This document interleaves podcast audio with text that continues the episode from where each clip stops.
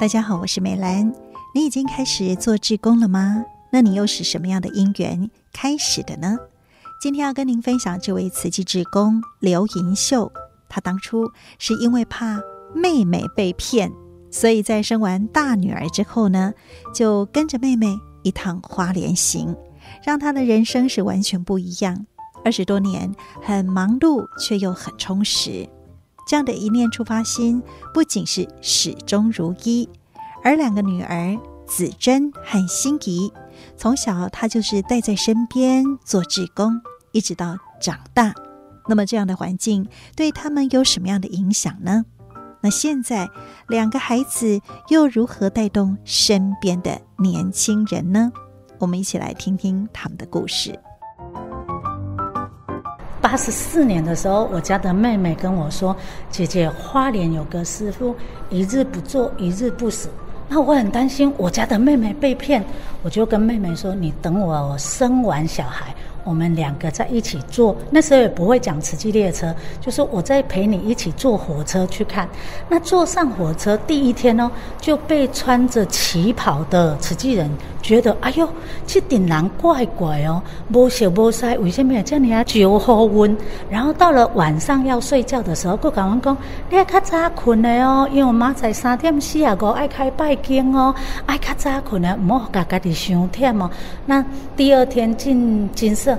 上人说：“以什么拢无，伊甲一口气做主者。”那那个当下，我跟妹妹感动哦，真的看到上人就一直哭，就告诉自己说：“那我回去也要做慈济。”那就跟妹妹说：“好，那这样我们来募款。”啊，因为真笑人嘛，二十出头岁啊，给某都会当做讲啊，这两个可能。讲讲的俩，所以有请务的时，伊嘛无一定会打电话要问。然后阮就会家己打电话甲家母讲：哎、欸，你毋是讲做主者做无用诶？啊，尼为何拢无打电话要问？啊，家母就会讲：啊，阮就想讲你做少年诶吼，免互恁遐尔啊侪工课。我就会甲家母讲：家母，其实啦，如果我也要做主者，你毋好帮我算命，因为啊，我就是要认真做主者。那从那时候就这样一路，诶，一念初心，始终如一。那先生完了子珍，然后六年后再生心怡。啊，生心怡的时候，年年我们都有慈济列车啊，所以的大巴都坐慈济列车啊，其实很好玩哦，因为都会跟会员说，哎，爱设计哦，我们捧着外巴豆，巴豆来都有小宝贝哦。那会员们也对我们，哎，这样一路跟到花莲，也觉得哎，坐了磁器列车回来，就也跟着我们一起。做慈济这样，嗯，那我就很好奇哈，家人的反应就说啊，好你都可以走吗？是这样吗？其实我家的师兄哈对我很好啊，那这也是我需要再进步的，因为我妹妹家的师兄已经是辞呈了，那我家的师兄还不是，但是他很支持我们，就像哎，子珍要入金藏啊，心怡要入金藏，对他来讲，他都会说你们去注意安全就好。他说你们想做，你们就去做。那他就是在后面，哎，真的很配合我们，但这也是我需要进步的地方。所以先生就是支持，不反对就对了。哦，所以你在前面冲，嗯、啊，还好有两个孩子跟着你一起跑。对，真的，只针在这一次，像我们七月的金藏嘛，那我们四月就开始练习。那我也觉得，哎，我从这一次子珍身上，我也。跟孩子学习，因为以前总是我带着他一起做慈济，哎，一起办活动，一起参与社区大大小小浴佛也好，岁末祝福也好。那在这一次的金藏，我就看到，哎，我的孩子长大了。这一次真的是可以看到他们两个，哎，对金藏、对上人的法，还有对社区的师兄师姐的那个。付出，我就觉得哎，真的很棒。这两个孩子真的长大。那其实我今年也特别的高兴，因为小女儿今年要收证了。那哎，那一天我的 partner 秀华就跟我说啊，恭喜你呢，两个女儿都受证当委员。我说哎，这真的是人生很圆满的。嗯嗯，嗯，所以呢，就与有荣焉，对，真的觉得很光荣。真的，最棒的学龄前教育，人家说三岁看大，六岁看老。嗯，真的。所以。一直是拢一直揣身躯边啊，揣在身躯边。因为早期我还活动的时候，我就带着他一起开会，然后一起活动，然后他很好玩哦。他在他三岁的时候。他有一次他看到静琪师姐，他就跟静琪说：“师姑，我要跟你穿一样的旗袍。”那静琪就跟他说：“那你长大跟上人讨。”那两年前还三年前哦，哎，子珍受证了，你知道吗？他的旗袍竟然是近期跟他结缘的。这个缘牵的真的有够深的，所以两个人都没打妄语啦。龙某钦差公公来的电话，小朋友的出发心一直坚持。好，然后呢，这个长辈哈，真的也就是说，哦，安呢。所以真的就是一个很好的传承啊！它可能因为环境的影响也其实蛮大的。嗯，环境真的很重要。我我觉得，身为慈济人，这是我们非常感恩的。那身为慈济人，我们也觉得说，每个时候真的都要把握因缘。那你看啊，像前几天我们一个师兄。早上才刚当维农，下午就往生了。那我们也觉得说，哎，我们都说，啊，那下一次，下一次，谁知道到底是无常先来，还是明天先来？那你说下一次，你真的会有下一次吗？所以，当每一次任何活动或者每一个任何情物，我都会告诉我自己，真的要把握那个当下，也把握那个因缘。其实你自己从事的工作也跟一般人有点不太一样啦，的套炸够打给八豆嘛哈，开早餐店其实要很早起床，然后很多人就会觉得啊，那我接下来就是要休息。那你到底什么时间做慈济啊？我有固定休礼拜天，那我也跟我自己讲，只要让我小眯一下、小睡一下，那下午时刻、晚上时刻都可以。那当然啊，如果说有特别勤务，那我们就店休，那个红店的话嘛，店红凯那么蛮欢乐啊呢。是，啊、门口会贴加油喜事吗？对，对，对，就贴上加油喜事，休息几天这样。好，那我们这个。银秀妈妈是这样在做慈济，总是要五郎来见证一下。来，心怡好像今年才刚从大学毕业，但是就要受证了哈。谈谈妈妈真的就像她自己这样子在做，那你看到的妈妈有什么跟别人家的妈妈有什么不同？我小时候的时候，妈妈会当司仪，嗯，那因为我小时候的时候很害羞内向，所以我就也都不跟其他师姑师伯玩，我就躲在那个讲台下面那个小小的空间。然后就看着妈妈当司仪，但过一阵子之后，妈妈就事业开始忙了，所以她就没有继续当司仪。那她还是会每个礼拜晚上、礼拜三晚上带我去拜法华经。法华经，对，然后就这样一路到大。但是等到课业开始重之后，比较慢慢的离开了，就觉得哦，还是先把课业顾好啊。一直到就是大学，大学。然后某一次回金色的时候遇到怀师傅，他跟我说慈青社慈青这个身份一辈子就只有这一次，我就觉得好，我们把握姻缘。嗯、那在前两年的时候又看到了，就是哎有就是可以用慈青干部的身份，然后用一年的时间赶快培训，就觉得。既然都出发性握住了，我们就再把握一年，再努力一波。所以今年就报了培训。那这一年也非常的幸福，因为遇到无量义法水送，所以就整年都在忙金藏演绎。然后在台中的时候就跟着妈妈姐姐一起比，然后我跟姐姐也有上去台北场支援，所以就真的一整年都在比。更可以理解哦，小时候都会觉得妈妈当活动怎么这么忙，常常不在家。嗯。就算在家也都是电话一通来就哦，那个某某师兄，对对对，好，那我们活动应该怎么处理？嗯、长大之后一起参与就知道，哦，真的很忙，真的很忙。对，就妈妈就是把我们带在身边，让我们提早看到这个世界就是这么的忙碌。嗯、那这样我们很快就可以融入进来这个大家庭，这样。所以没有被吓到，因为很多人就是看到爸爸妈妈常年都不在身边，其实有的会反弹呢。你为什么好像没有那样的过程呢？因为小时候就算都一起在慈济里面，但我也不太常，就像刚刚讲的，太害羞内向，所以就没有跟四姑四伯们玩。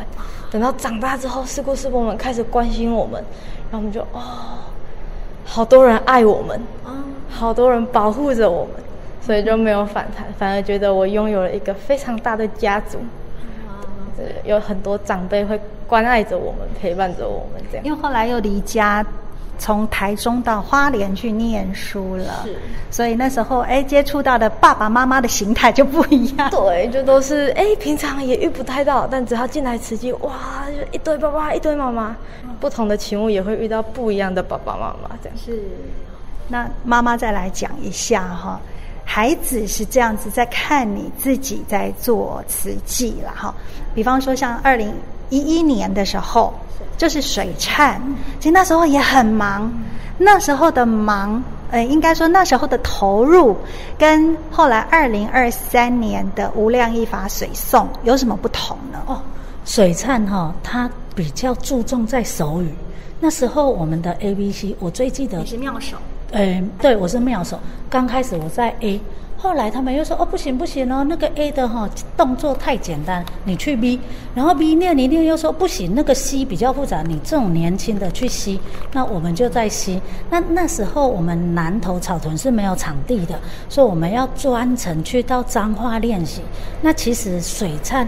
因为我们看到的是那个徐雅芬老师的水忏，在那个当下就觉得说，哦，原来人的那个业力哈，真的很吓人。可是这一次再返到一百一十二年的无量义法水诵，当然自己又多了十二岁的年纪嘛，卡达乌一定会小夸看艰难。刚开始的时候，买个指针讲，哇，如果啊，搁加迄一百年感官，又爱哭，又爱贵，又爱搁重，妈妈买惊。那这一次是真的，子珍跟我说，妈，水忏的经文都在你的八识田。那这一次你要把无量易经的经文放在你的八识田，而且这一次不是只有你自己一个，是我们一群。那我也觉得很棒的是，因为我们家出三个，我妹妹家出四个，所以我们这一次无量义法随诵，我们家就有七个。那其实七个就有七个的好处，当你走到哪里都在说无量义法随诵，包括孩子也会跟你说：“哎，这里要怎样？那你要怎样？”回娘家也大家练习。在家也一起练习，时时刻刻都在练习。哎，其实我觉得这个氛围真的很棒。是，然后最年轻的是十七岁，是不是？九十五年次的。哦，所以当初他好像差不多五岁。哎，对，那时候他是五岁的小孩，妹妹的孩妹妹的儿子佑君。然后现在一百一十二年，他也很厉害。他本来他说：“哎，我要考大学了，我也不想。”那子珍就跟他说：“大学可以重考，无量依法随送，搞不好一辈子只有一次，所以我们要把握。”他就来了。是，嗯、然后好像另外表姐。是请假，对不对？请一个月，她真的也很厉害哦。我们练了三个月哦，还有人不知道自己的定位哦，然后她只用一个月，真的很棒。其实年轻哦就是本钱。我常常跟子珍说，其实年轻就是本钱，因为你们头脑好，精力好，什么都好，所以你们在学什么都很快，而且最主要是你们那个力道可以去影响更多的年轻人。嗯。我很多人也会很好奇啊，刚刚恁这顶人吼，好像家家己的饭做别人的代志，然后就是在那里唱那诵那一些我们也听不懂的经文呐、啊，会不会觉得说，哎，其实你们跟我们好像世俗的人的生活很不一样？其实当初我们在邀约请人家进到彰化体育馆，进到台北小巨蛋的时候。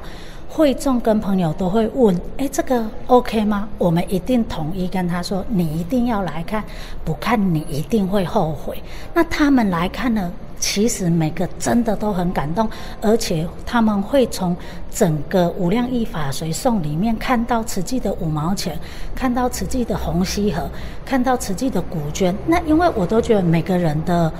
感动他的点不一样，你看佛法本来就有八万四千法门嘛，所以所以这样的三个小时感动他的地方不一样，所以每一个人都有他不一样的点进来。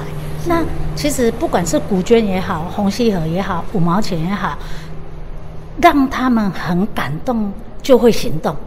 所以就是他已经就有一点点认同慈济，但不是非常了解，这个是属于会员嘛？那会不会也在过程里面会有一些？杂讯一定会，像这一次哈，我们也很感恩青年也入经藏。那这些入经藏后，我就问子生跟希你说：“那你们如何留住这些青年？”那子珍他们就说：“妈，我们年轻人哈，不可以只读无量义法随诵的经文，安那修不了。所以我们应该是要一个礼拜动态，一个礼拜静态。这个可以请妹妹分享，因为他们一个礼拜打羽球。打网球，还要去进摊，然后还去燃赛，让这些孩子玩得很快乐，然后还做一个就是。PPT 来让孩子知道说，如果慈济在办活动，你想参加什么样的活动？那还是你觉得什么样的活动可以邀你的朋友一起来？我觉得这可以请心怡分享，因为现在心怡他们的这个青年的团队哈，哎，真的还蛮不错的。本来两个礼拜打一次球，现在好像变成一个礼拜打一次球。嗯，这个很特别。我们一开始就是像妈妈刚刚讲的这样，我们要把大部分的年轻人继续抠开，因为就像刚刚讲的嘛，有人从小看到大就反弹，就说啊不爱啦，恁叫不演，我不爱一起比，或者是有一些杂讯的声音干扰了他，所以我们就决定好借由这一次的因缘，就把身边附近大部分年纪相仿的年轻人全部找来。然后一开始是说，我们一个我们要动静皆宜，是我们一个礼拜办读书会。那在读书会里面，你只要带你喜欢，不是课内书，可以让你学习到课内以外的知识的书来，我们全部都欢迎。但是我们，因为我们会抓几个窗口来当暗桩的概念，就是我们几个只读慈济的书，然后就从里面跟他们分享慈济的历史，或是慈济一些小小的故事。嗯。那一个礼拜就是静态的读书会，我们就说那一个礼拜要动态。嗯、那动态就会开始思考要动什么。篮球好像有点太累了，网球大家都没有网球拍，所以我们最后就决定打非常国民运动的羽毛球。嗯、但打着打着就发现两个礼拜只见一次面，一下子又遇到组队要开会，一下子可能哦台北金站要支援，这样真的太少见面，所以我们就又再提升了。见面的频率就改成每周都打羽球，隔一周读书会这样，那就抓不同天出来，然后就把一些比较青年会比较有兴趣的资讯放在上面，像我们下个月底就会去净坛。会跟大中区的青年一起去净坛，是，所以就是会成立那样的群组，善用那个社群网络，对，然后就在里面，就是先征询大家喜欢的活动，然后你想做的事情，然后就是彼此去互相协调跟沟通，这样，对对。而且因为所有窗口来的背景也不一样，所以他们就可以有各自不一样的讯息管道。像上个月我们一起去苗栗园区，然后邀请。也是青年一起来，然后带他们做擂茶，自己亲手做擂茶，哦、对客家擂茶，对对对，他们哇，他们都玩得很开心。他们就说：“哎，从来没想到擂茶是这样做的，喝起来的口感也跟一般想象的不太一样。”那他们就会留下深刻的印象。那下次再邀约他们来参加活动，就会比较简单。所以这个是因为你们从小耳濡目染，然后所以你本来就比较接受慈济，但是怎么样能够年轻活化，就是你们去思考，就是要思考有没有比较多样化、年轻化，要不然总是就是哦，你就是要直接进来啊。你其实从小到大，因为都在慈济嘛，所以很常会被问说，那你有要培训了吗？其实这个问题对年轻人来讲有一点点的压力，uh huh. 对，因为在培训的那一年，你需要花很多的时间参与活动。是，那所以我们现在要做，就是先留住年轻人，嗯、然后慢慢慢慢的。就是入侵他们的巴士田，请他们哦，赶快来哦，慈济在等你这样。是是，那会不会也因为大部分都年轻人嘛？那可能有的还在课业，更多的是我就是要开始打拼自己的事业。那怎么样，就是让这些年轻人就说 OK，我没有占掉我太多的时间，然后但是我又可以一直参与呢？我们就把大部分的活动都撒出去，哦，然后跟他们说，你们有兴趣就来，只要你想来，我们永远都在。所有的窗口都在这里等待你们进来。是，那他们有时间，或者是可能哦，我今天对净滩比较有兴趣，对擂茶没兴趣，那我就只报名净滩，这样也没有关系。反正只要有人愿意来，我们就都在这里等着他们。是，那像你们这样子年轻人，因为大家都会觉得说，就是有那个世代的隔阂嘛，哈。你们年轻人大部分比较会被问到的，比较哎有冲击性的问题是哪一些呢？有没有如素？啊，你们怎么说呢？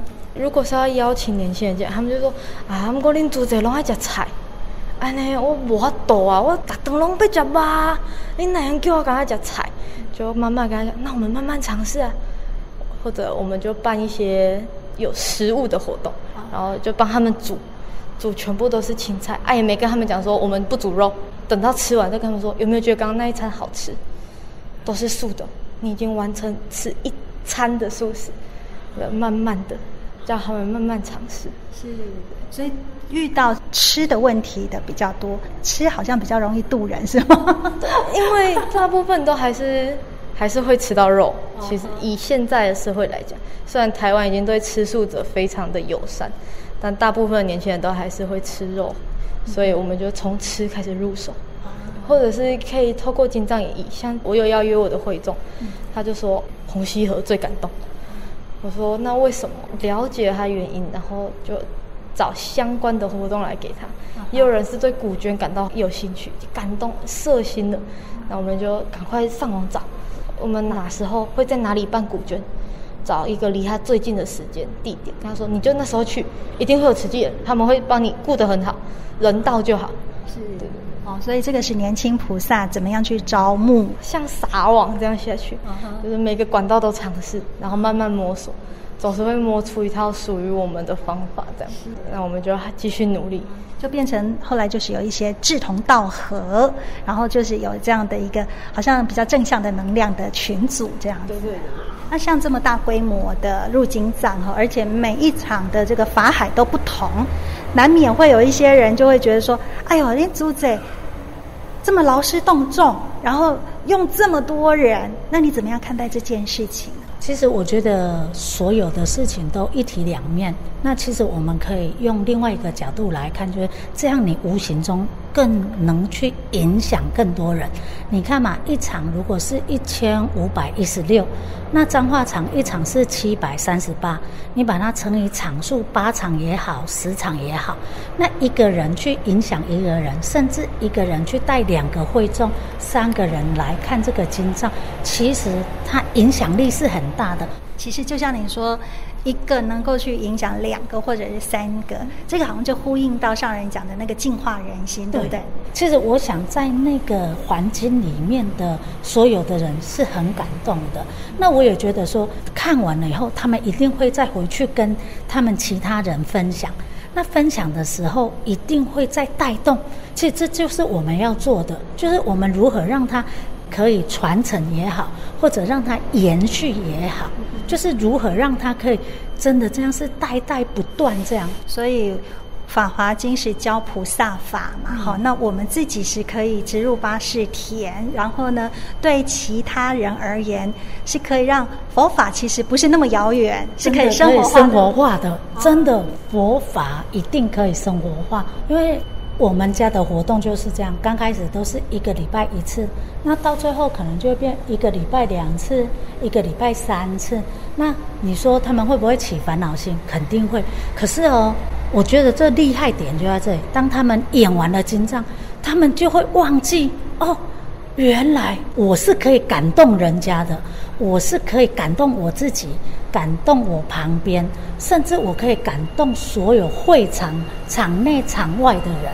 所以，其实当他让人家感动的时候，诶，他自己就内化了。我觉得这也很棒。所以，有的时候不要停留在那个当下的情绪，对，跟当下你可能会有的考验，就是一直往前走就对了。我真的觉得，诶，我从二十出到现在五十了嘛，然后我觉得，哎，什么都不要多想，你就是那个方向上人讲的，你就是走得丢啊，真正是走得丢啊，嗯。因为走了啊，你回头再去看，再去盘点自己的生命，觉得值得两个字哈。对，像这一次指针支援台北，那妹妹说：“妈，那这样如果可以，我也要请姐姐帮我问看看，我可以不可以去做地勇菩萨？”我说：“好，可以的话，两个都上去。”那妹妹心仪支援五场，只剩支援九场。其实哈，站九场，我比较担心的是她的脚，因为六七八连续三场，她要从早上。七点要站到晚上的十点，动作对他而言当然已经不是问题了。但是这脚力的考验，要站那么久，对他来讲真的是一个很大的考验。那那一天他回到家，我问他说：“你累不累？”他说：“妈说不累是骗人的，但是一生一次小巨蛋，我觉得我真的很值得。”回头一看，嗯，所有的血泪，嗯，就是那两个字，值得。